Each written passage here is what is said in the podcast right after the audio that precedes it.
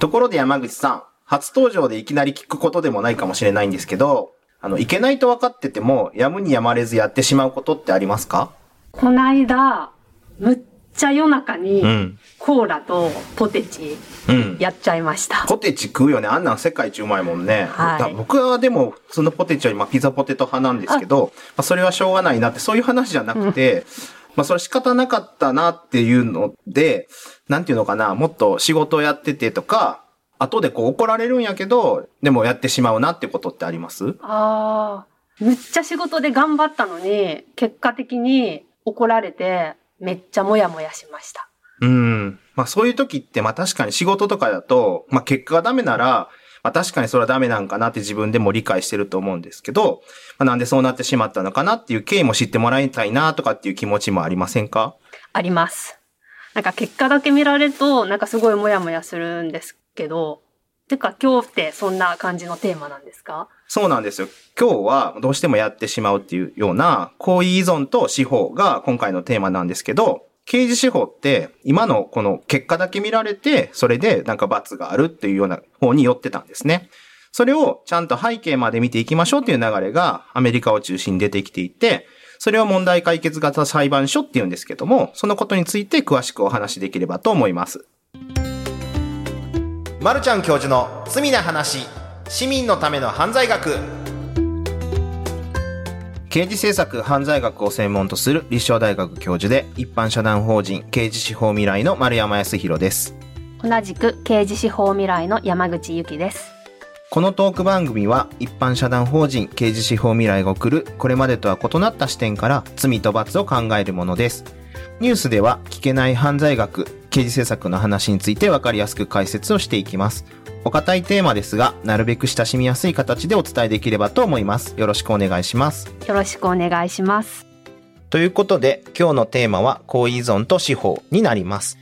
依存行為とか、まあ、行為依存とかに対する刑事裁判ってどんなイメージ持ってますか？依存っていうと、アルコール依存とか薬物依存っていう言葉が思い浮かぶんですけど、なんか刑事裁判だと、まあ、アルコールは違法じゃないので、うんまあ薬物違法な薬物使った人に対して刑罰を決めたりするとかそういうイメージですかね。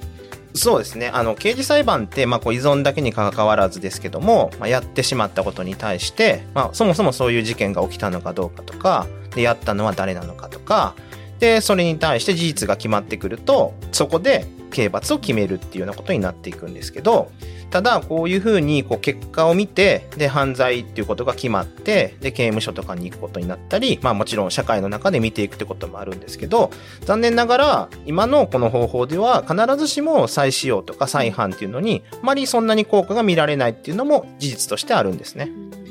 なんか刑罰ってもうしないようにしましょうみたいなことを期待していると思うんですけど、うん。まあそういう再使用とかの効果がないっていうことで、うん、なんか他の国とかでは日本とは違った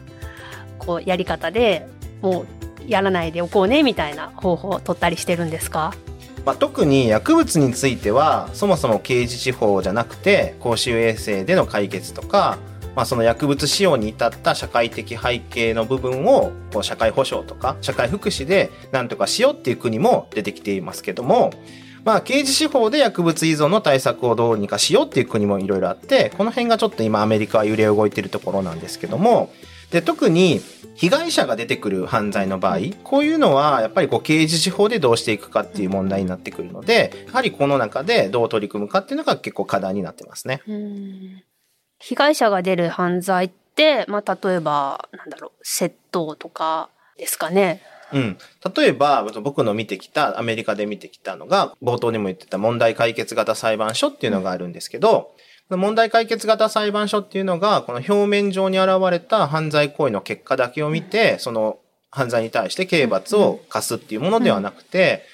で、その背景になぜ起きたのかっていうところに結構光を当てていくんですよ。うんで、その窃盗でいくと、例えば、本当にもう何日も食べてなくて、うん。ポケットにもう10円ぐらいしか入ってなくて、で、もうやむにやまれず、物を取ったりとか、まあコンビニでおにぎり取っちゃったっていうような窃盗もあれば、実はもう少しポケットとか財布に今日食べていくとか、明日食べていくお金はあるんだけど、窃盗してしまうっていう人もいて、で、この場合に、例えばこれもいろいろ理由はあるんですけど、例えばギャンブルが重なってて、で、借金苦に追われてて、で、その借金の返済が来てたので、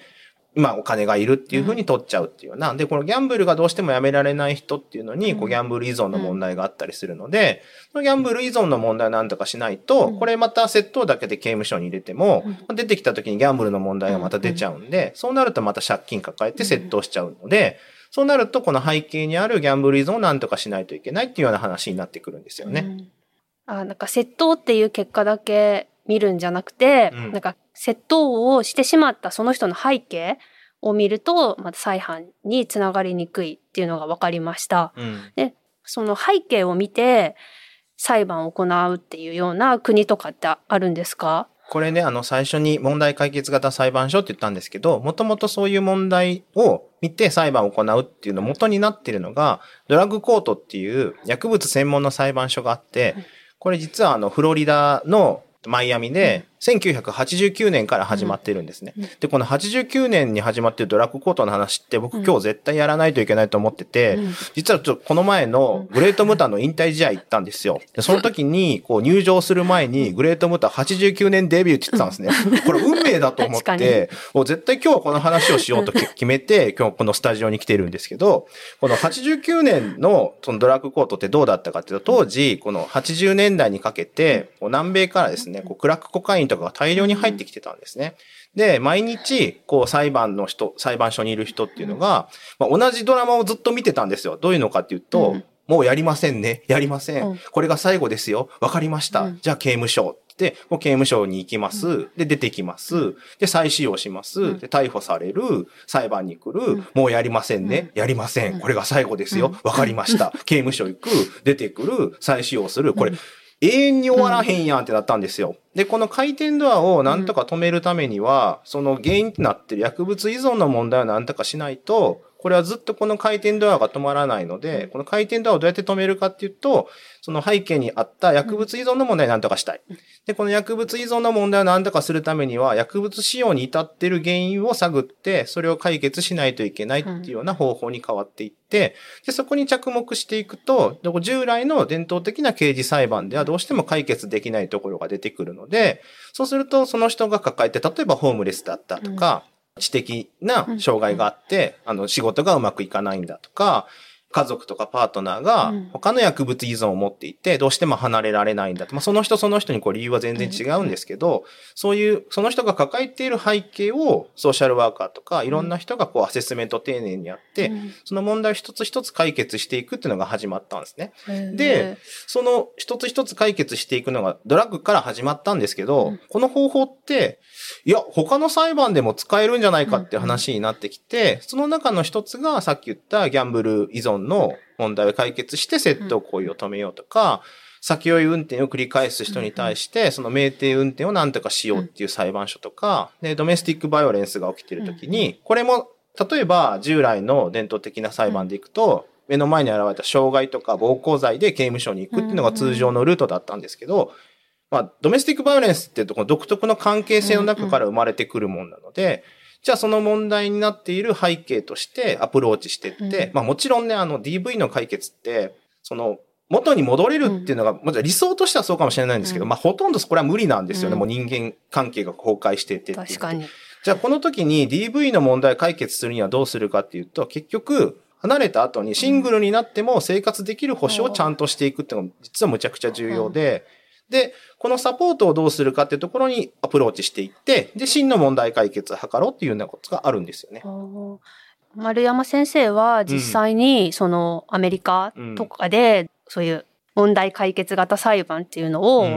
実際にこう見られたりとかしたことってあるんですか？ありますね。あの、そもそもなんか一番最初に行ったのは2003年ぐらいなんですけど、そのサンフランシスコのドラッグコートに行ったんですね。うんで、なんかなかなか衝撃的な場面をいっぱい見てて、うん、で、通常のなんかほら頭にある、想像する裁判所って、なんか裁判官が正面にいて、で、弁護人と検察官がこう向かい合って、で、意義ありとかってやってそうなイメージあるじゃないですか。あります。で、みんななんか横並びの同じ机に座ってて、誰が検察で、誰が弁護人か全くわからない。もっと言うと被告人どれやねみたいな勢いで、横並びに座ってるんですよ。これって実はドラッグコートが取ってるのってチームアプローチ取ってて、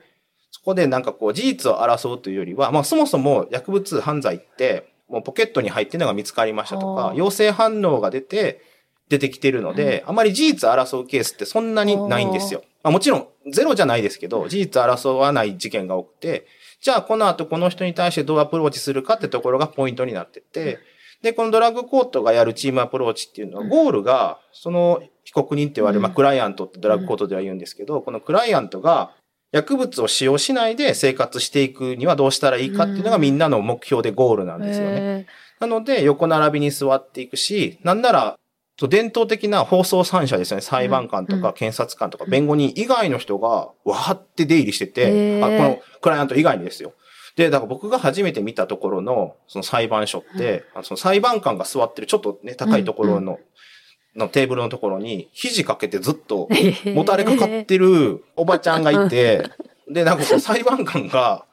なんか怒り出すんですよね。時々、あの、被告人に向かって。はいで、どういうことが起こるかっていうと、別に再使用してるとか、もう一回なんか持ってたとかで全く起こらないんですけど、陽性反応出てんのに、使ってないとか言うと、いや、お前陽性反応出てるやないかって怒るんですよ。で、嘘つくなと。で、なんでかっていうと、ドラッグコートって、その、陽性反応が出た時に、どういう状況だと使ったのか、じゃあ次はそういうのが起きないように生活をどう変えていくかってところにポイントを置くんで、その陽性反応が出たことに対してそんな怒らないんですけど、嘘ついたことに怒ったりして、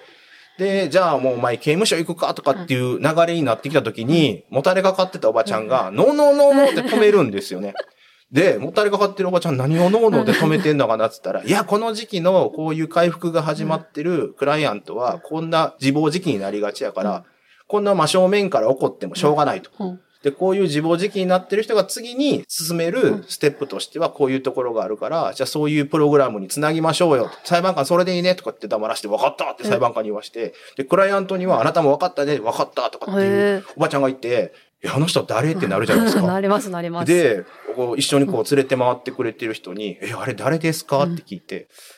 検察官ですか、うん、弁護人ですか、うん、誰あれ？って聞いてたら、ソーシャルワーカーですって言われて、えー、ソーシャルワーカーって誰？ってなったんですけど、こういうなんか伝統的な放送三者とは違う人が法廷の内外で活躍する人がいて、こういう人がこう真の問題解決を図っていくっていうのがドラッグコートだったりするんですよね。なんか日本では考えられない光景ですね。うん、私も裁判の傍聴とか、何回か行ったことあるんですけど、すごい厳粛な雰囲気で、うん、もう弁護士、検察官、裁判官ってすごいこう、ちゃんと分かれてて、そんなソーシャルワーカーの方が、法廷で何かそんな肩肘ついて口出すみたいなのって考えられないですね。そうでしょ。う。なんなら、普通の裁判にこう参加しないようなソーシャルワーカーだけじゃなくて、うん、そこに参加している普通の放送三者も全然違くて、うん、例えば日本だとね、あの、再使用なかったんですとか、1ヶ月なかったんです、2ヶ月なかったんですとかって当たり前だって起こると思うんですけど、あの、ドラッグコートの裁判官はむっちゃ拍手して、で、お前よく頑張ったなって降りてきて、ハグするんですよ。こんな辛いのによく頑張ってるな、お前は、とかって。で、それをなんか検察官とか弁護人とか、ヒューとか言って応援してるんですよ。そういう雰囲気ですね。なんか日本でもぜひ、そういうのが取り入れられるといいなって思います。うん、そうですよね。さっき、あの問題解決型裁判所って、うん、その被告人のしてしまった結果を見るんじゃなくて背景も見ていくっていうことを教えていただいたんですけど、うん、背景を見ていくってどういうふうに背景を見ていくんですか？これソーシャルワーカーって言われる人たちが、その被告人と言われる人たちの背景を見ていくんですけど、うん、ものすごく丁寧にこうアセスメントというか面談を重ねてやっていくんですよ。これが例えば、まあもちろん社会の中にいる人ならば、そこの人のところに行って、詳しく話聞くとか、職場関係どうなってるかとか、パートナーとの関係どうなってるのかっていうのも見ていくし、なんならあの裁判中の人で拘置所、まあジェイルにいる人もいて、で、この人たちに結構週に何回も会いに行って、で、その人個人個人が抱えてる問題を丁寧に聞き取りしてって、で、この人はこういう問題を抱えてて、で、この人はこういう問題を抱えてて、うん、で、こういうアプローチをしようと思うんだ、みたいなのを裁判官とか検察官とかに、こう、助言していくんですよね。うん、ソーシャルワーカーって、すごい大事な役割を担ってるんですね。うん。これ結構ね、あの、日本だとそんな認知度ないかもしれないんですけど、ソーシャルワーカーって、まあ、日本だと一番近いのは社会福祉士さんっていうところなんですけど、そのソーシャルワーカーの資格取るのって結構アメリカでも大変で、なんならもうマスター出ていかないといけない。学部だけでいるんじゃなくて、マスター号を取って、で、そこでもかなりこう、フィールドワークとか、あの、インターンとか、ものすごいやっていくんですよ。で、いろんな現場に出ていって、で、そこでいうソーシャルワーカーさんっていうのは、今この刑事司法に関わる場面話してますけど、うん、いろんな生活で困ってるところのサポートする人なので、なんならあの、アメリカのイメージ、例えばほら、ホームドクターとか、うん家族の問題を見てくれるお医者さんとかがホームドクターって言われるような人たちがもう身近にいて、で、それと一緒で、例えばカウンセリング。あの、例えば夫婦間の仲がどうなったっていうようなカウンセリングしてもらう、その家についている個人的なカウンセラーの人もいるし、っていうような感じで、ソーシャルワーカーさんもホームの問題を解決してくれる、各家族の問題を解決してくれるソーシャルワーカーさんがいるとか、そもそもその社会的な知名度とか認知度、重要度がもともとあって、で、いろんな問題解決する人たちなんですけど、これを刑事司法の枠の中にも取り込んだっていうのが、こういう問題ですね。へえ、うん、なんか、ソーシャルワーカーさんがその生活の一部になってるっていうのがすごい意外で、うん、日本では全然想像つかないお話でした。うん、例えば、そのソーシャルワーカーさんしか解決できないような事件とかってあるんですか？うん。例えばさっきのドラッグコートで僕が実際見たやつでいくと、例えば若いお母さん、女性なんですけど、赤ちゃん抱えている人が号泣するんですよね、あの、法廷の中で。で、泣いてて、で、こう話が進んでいくと、どうも言われてるプログラムには参加できないし、で、陽性反応も出てるし、で、そこで泣かれたってどうするんだみたいな風な雰囲気が漂ってきて、で、裁判官も、いや、ここで言われたプログラムちゃんとできないんだったら、通常の裁判になって、で、刑務所行くことにもなるし、その赤ちゃんとも離れ離れになるし、これ言われたプログラムできないんだったら困るよっていうようなことを、こう空気感が漂うんですけど、まあ、ソーシャルワーカーさんは、まあ、じゃあこの問題をどうやって解決するかっていうのに、まあ、丁寧にアセスメントしてるし、で、その人がどこに住んでて、どんな問題抱えてるかもよく知ってるから、じゃあ、ね、それまでの最善の策として、こういうプログラムを受けたらって言ってたんですけど、で、それが受けれないんだったら、じゃあその赤ちゃんがいるので、出れないって話になると、分かったっつって。じゃああなたはどこどこ地区に住んでますね、と。じゃあそのどこどこ地区の一駅隣に託児所のあるプログラムをやってるところあるんで、明日からそっち行きなよって言って、で、裁判官に対しても、まあそれでいいよねって言っちゃって、あ、わかりました。じゃあ明日からそれで頑張ってくださいっていう風な解決をしていくんですよね。問題解決型裁判所って、うん、学術的に見たら、どういう評価、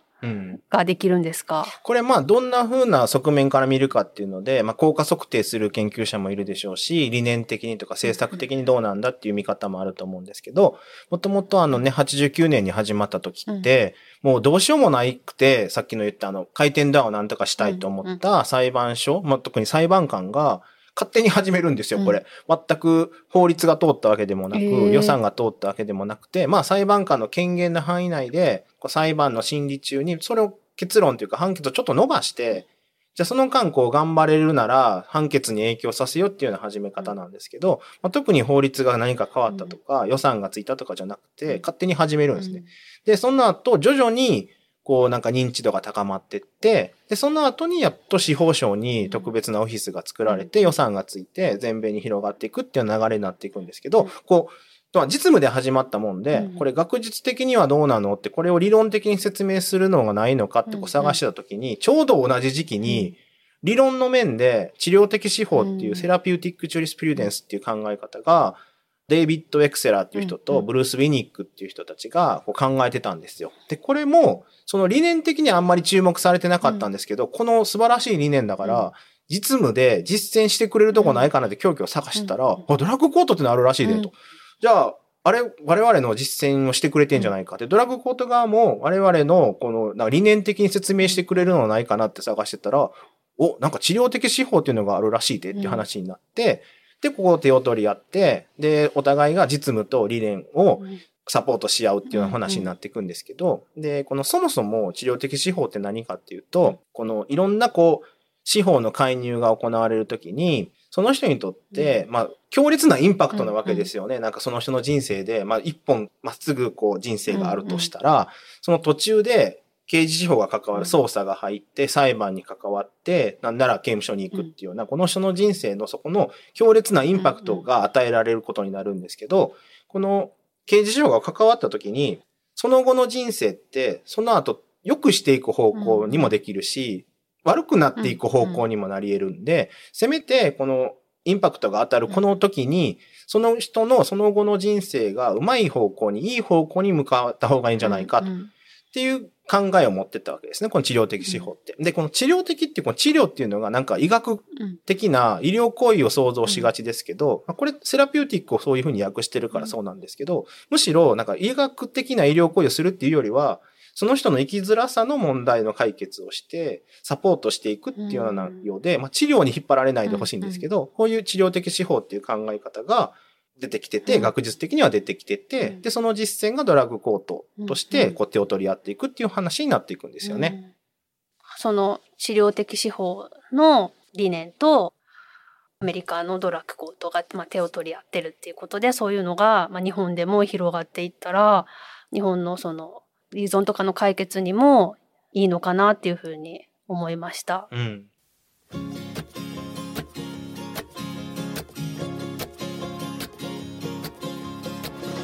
さてここで犯罪学をもっと身近に感じてもらうために犯罪学の観点からエンタメを見ていきたいと思います。今日は依存というテーマでしたが依存をテーマにした映画ってどんな映画があるんですか？あの、実は、テーマっていうか、そのメインのテーマじゃないんですけど、依存症が結構そのストーリーに大きく影響を与えるっていうのはあって、例えば皆さんそういう観点で見てるかわからないですけども、ボヘミアン・ラプソディとか、うん。これはもうフレディ・マーキュリーの人生をこう描いているんですけどやっぱり彼もアルコールで困ってた人生を歩んでいるし、であとはこう依存症問題になっていくのはロケットマンとかあと、まあ、有名な薬物政策と歌手の話をテーマにしているような、うん The United States vs. Billie Holiday っていうのがあるんですけど、まあこれ見られてる方あんまりいないかもしれないんですがぜひあのいい映画なので見てほしいですね。であとその依存症からの回復とかですね。そういうのによくアメリカとかそう海外ではミーティング当事者のミーティングっていうのが使われるんですけど当事者ミーティングを表してる映画もちょくちょく出てますしこれって実は身近なんですよね。同じ問題を抱えている人たちで回復し合うっていうミーティングって結構よく使われてて、でこれは子供に対してももう身近なもんとして結構描かれていて例えば子供が見るものでも描かれてるのでまあ、メインのテーマじゃないんだけどそういうシーンが出てくるのがあって例えば「ファインディング・ニモ」なんかでも、途中あのサメが一緒についてくる時があって、で魚を食べそうになるんだけど、ぐっと我慢してもう魚を食べないっていう話をするんです。あれミーティングでみんな円になって、でもう僕は魚を食べないんだっていうようなことを打ち明けてで回復というかまあ彼にとっては魚を食べないっていうのが何かの回復だと描いてあるんだけど、それをもうみんなに誓って、うん。で分かってもらうっていうようなことをやってるし、なんなら僕のおすすめとしては「シュガーラッシュ」っていう映画があって、でこれってあのゲームセンターの中の本当は悪役としてそのゲームには登場するんだけど、すごい心優しい主人公ででその本当はこう悪役やりたくないんだけど、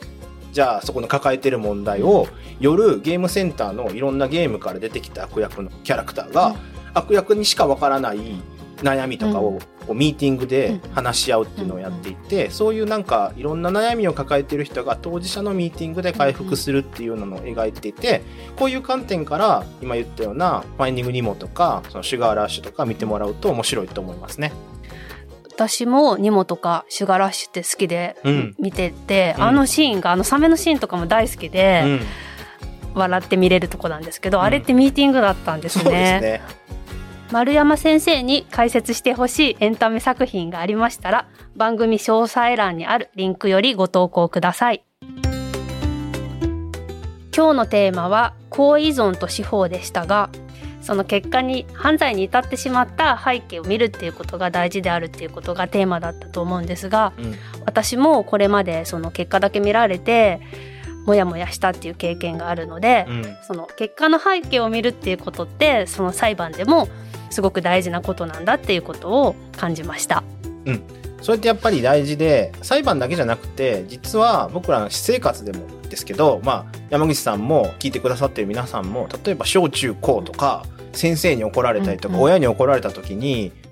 いや、ちょっと自分にも言い分があって、いや、もうちょっと僕の話聞いてくれへんかなとか、私の話聞いてほしいんだけど、うん。なんかすごい怒ってくるけど、うん。うんいや、こっちにも言い分があるんだけどな、みたいなのがあると思うんですよね、経験として。で、怒られた瞬間から、いや、100ゼロで私が悪かったです、みたいなっていう反省って、まあうん。ゼロとは言わないけど、ほとんどなくて、はい。ってなった時にいや今回確かに6040とか7030で自分が悪かったかもしらんけど、いやこっちの言い分があるっていう話があって、でそういうのをやっぱ丁寧に聞いてもらった方が本当にその後でまあ反省というかいや確かに自分にも悪い面があったなって、そこで初めてそういう感情が出てくるからそういろんな話を聞き出せるその背景に何があったのか原因が何だったのかって丁寧に聞くっていうのは普通の生活でも重要でこれもちゃんと裁判でもやっていこうっていうのが重要かなと思いますね。